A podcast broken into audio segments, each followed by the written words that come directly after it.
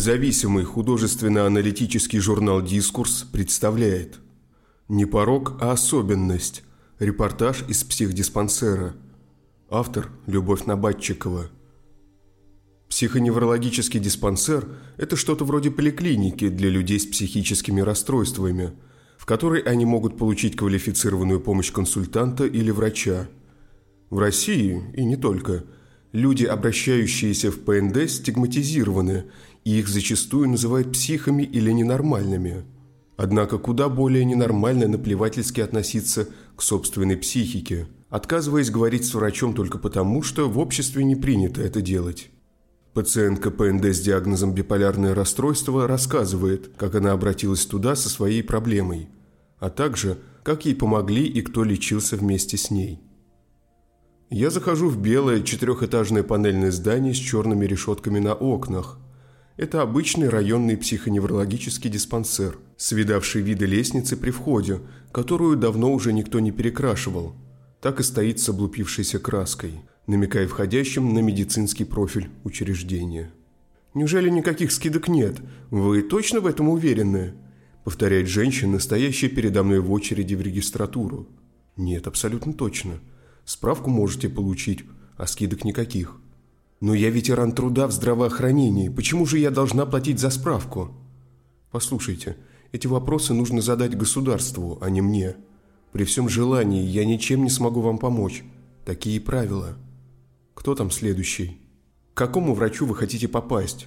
С этим вопросом зайдите к доктору С. Она сегодня во второй половине работает. Пробурчала мне девушка по ту сторону стеклянного окошка регистратуры. Меня давно мучили перепады настроения. Я больше не могла терпеть тот внутренний ад. То резкий подъем, то опустошающий и почему-то всегда долгий спад. И решила обратиться к психотерапевту. Хотя ладно, кого я обманываю – Такого специалиста зовут психиатром.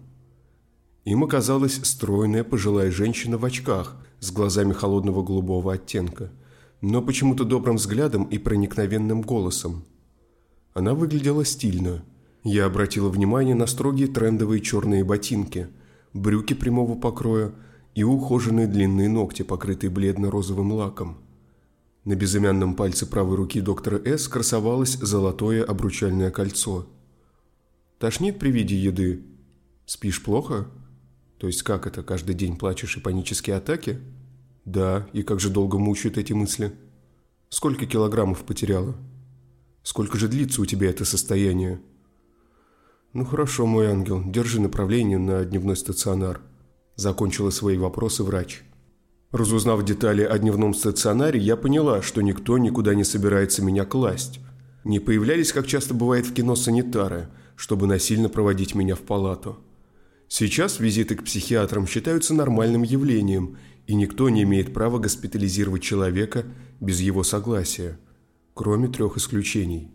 Первое – непосредственная опасность для себя и окружающих. Второе – беспомощность, неспособность удовлетворять основные жизненные потребности. Третье – Психическое состояние, которое наносит существенный вред здоровью. То есть, если больного в таком состоянии оставить без присмотра, то оно ухудшится. Без крайней необходимости насильно вас никто никуда не положит. Меня попросили подписать согласие на лечение. В этой бумаге обговаривалось, что врач обязан рассказывать пациенту о его состоянии, предупреждать о побочных действиях препаратов и так далее. Важным для меня юридическим моментом стала возможность отказаться от лечения в любой момент, без последствий.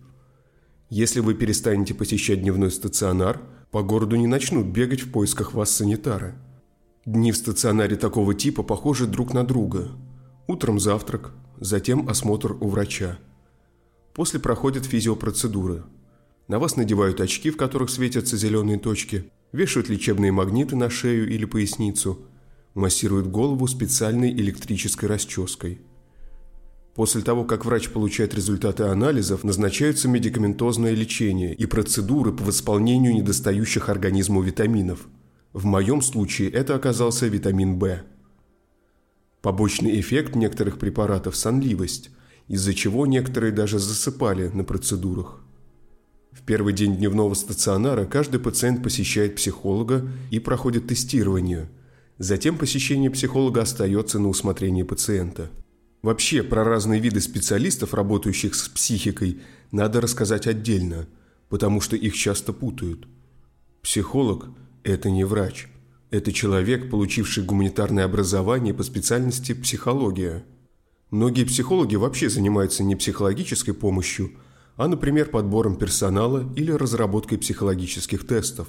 Если психолог занимается проблемами психики, например, консультирует людей в ПНД, то такой психолог называется клиническим. Психиатр, в свою очередь, это человек, закончивший медицинский институт, который специализируется на заболеваниях психики. Он, конечно, тоже много беседует с пациентом, но может и назначить лечение, выписать таблетки или направление в стационар. У психолога такого права нет. Психотерапевт – это специалист, который лечит людей, используя беседу с пациентом как основной инструмент. Психотерапевт может быть как психологом, так и психиатром по образованию. Но он обязательно должен получить дополнительное образование и квалификацию психотерапии. Психоаналитик же – вид психотерапевта, который использует специфический метод терапии, разработанный Зигмундом Фрейдом и его последователями. Для этого тоже надо получить дополнительный диплом. Два раза в неделю в ПНД работали группы поддержки у психотерапевта, где каждый мог высказаться и поделиться своими проблемами с другими участниками. Так я узнала истории других пациентов. Кому-то все время кажется, что на него косо смотрят прохожие, и из-за этого боится выходить на улицу. Кто-то не может объяснить родным, что это болезнь, а не блажь а у кого-то осталась детская травма из-за агрессии со стороны родителей. Но многие пациенты не считали нужным участвовать в этих занятиях. Физиопроцедуры, сеансы психотерапии и приемы у психолога были дополнением к основному лечению, посещению лечащего врача-психиатра и приему лекарств. В дневном стационаре встречаются довольно необычные пациенты. Например, там я познакомилась со студентом библиотечного факультета – 56-летним Н, увлеченным историей и литературой советского периода. Он говорил, что из-за болезни в свое время не смог получить образование, зато сейчас учится на последнем курсе и скоро сможет устроиться на любимую должность. Другим моим товарищем по несчастью оказался 35-летний А, безумно влюбленный в таинственную незнакомку и посвящающий ей свои стихи и рассказы. Кстати, неплохие. А – инвалид с ДЦП, и он пришел в дневной стационар, чтобы повысить группу инвалидности, доказав государству, что помимо физического недуга у него есть и психическое заболевание. Были, конечно, и такие, которые полжизни на зоне, полжизни здесь провел. Отстаньте от меня, лучше вон за собой следите. Что вы ко мне пристали со своими вопросами? И, наверное, самое странное и страшное. У меня вначале мама умерла – а потом, я не знаю, как так получилось, вы верите, что нас сглазили? Я вот уверен в этом. Ну и стал я жечь бумагу в подъезде, отпугивая этих ведьм проклятых. Хотя нет, самым страшным мне показался дедушка, трясущий руками и ногами, несколько раз повторяющий все услышанное и попутно отвечающий на вопросы внутри своей головы.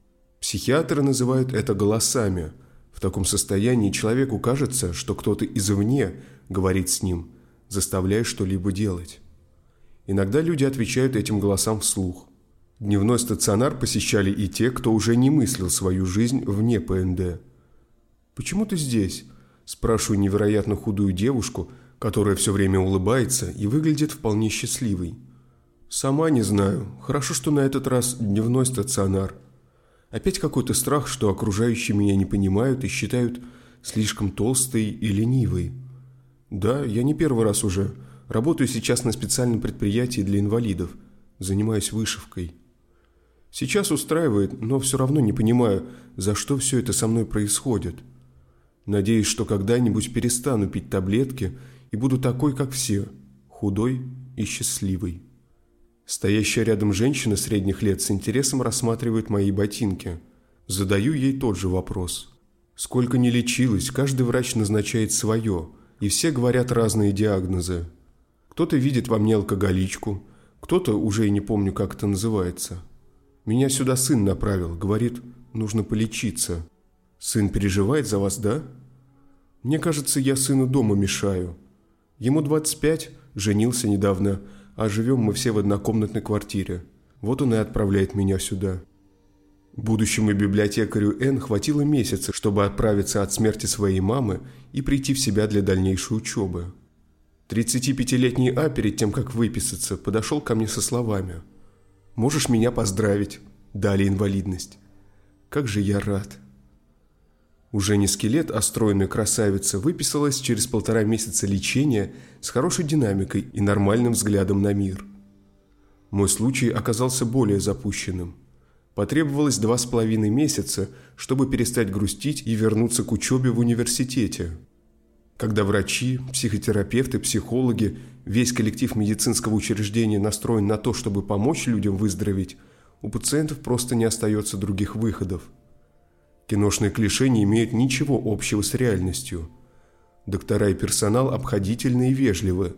У них лишь одна цель – помочь. По крайней мере, таким оказался мой опыт лечения в районном диспансере. Обычно люди отказываются идти к психиатру, потому что боятся оказаться на учете и остаться без престижной работы и прав на управление автомобилем.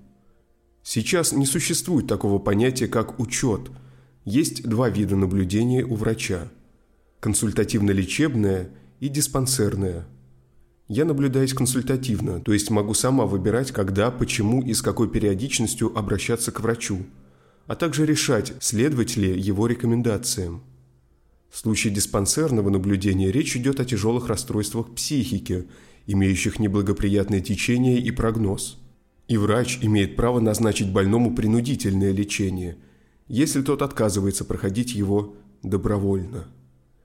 Кстати, оба этих статуса не влияют на получение прав на управление автомобилем и трудоустройство на большинство видов работ. Существует перечень профессий, доступ пациентов к которым ограничен. Но в общем случае работодатель не имеет права не взять вас на работу, потому что вы отказались принести справку из ПНД.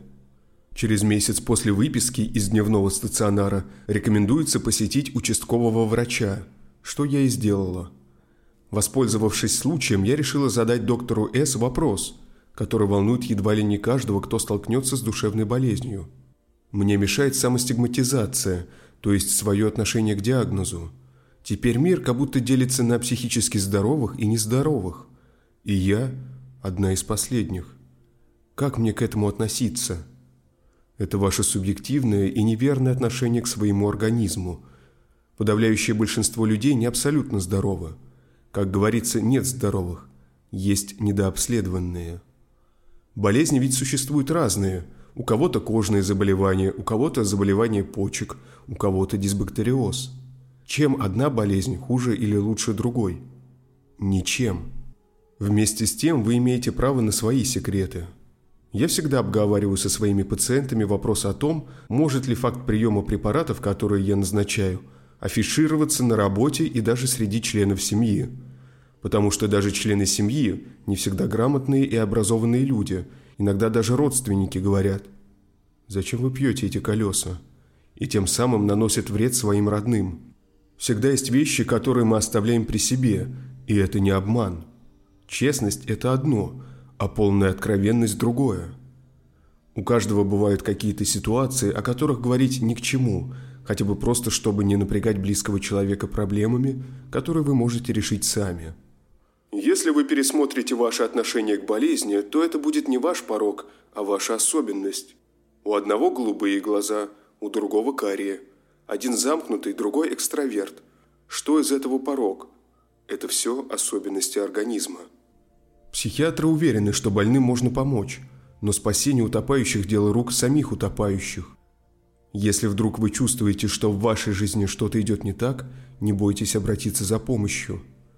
Наш менталитет, конечно, подсказывает терпеть до последнего и ждать, когда состояние ухудшится и все пройдет само. Но поверьте, быть здоровым лучше, чем больным.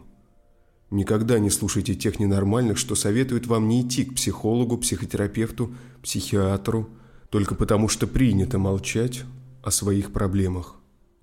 Автор Любовь Набатчикова. Озвучил Носачевский Николай.